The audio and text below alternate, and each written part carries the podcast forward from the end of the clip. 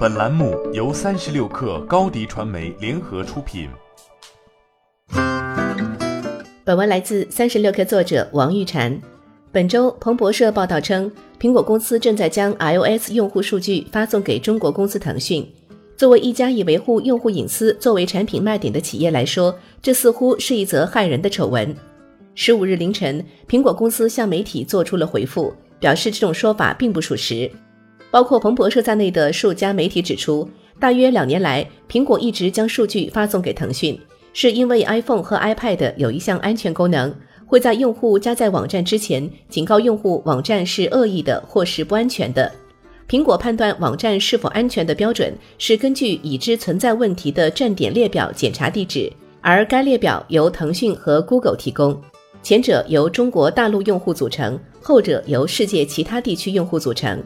iOS 十三中一条注释提到，其 Safari 浏览器会使用腾讯的安全浏览系统来帮助对抗恶意网页，而腾讯可能会在此过程中记录 IP 地址。实际上，从二零一七年的 iOS 十一开始，腾讯就已经开始为苹果提供安全浏览功能，而 Google 更早，从二零零八年开始，苹果只是在最近更新了 iOS 版本中对该功能的描述。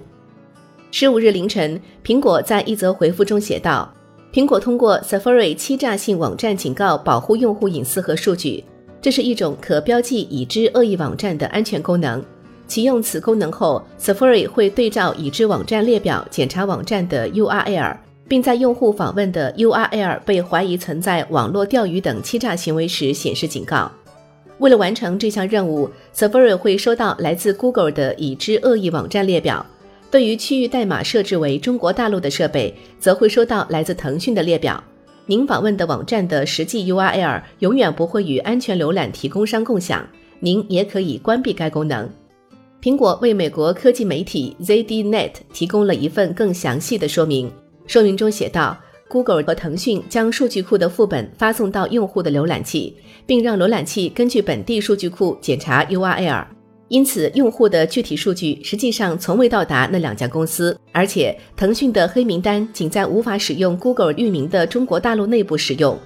但是，约翰霍普金斯大学的密码学专家格林提出了新的问题。他指出，实际上 Google 会依赖黑名单和 Safari 之间的复杂的相互作用。奇怪的是，大多数报道此消息的媒体并没有过多讨论 Google 窃取用户隐私的可能性，而是一致将注意力放在了腾讯身上。包括格林本人，我没有得出腾讯正在跟踪用户的结论，但腾讯有可能会这样做。格林说，所以苹果与腾讯的合作应该更透明。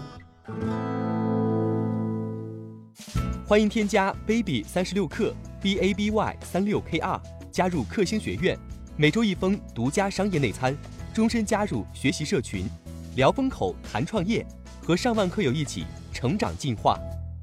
高迪传媒，我们制造影响力。商务合作，请关注新浪微博高迪传媒。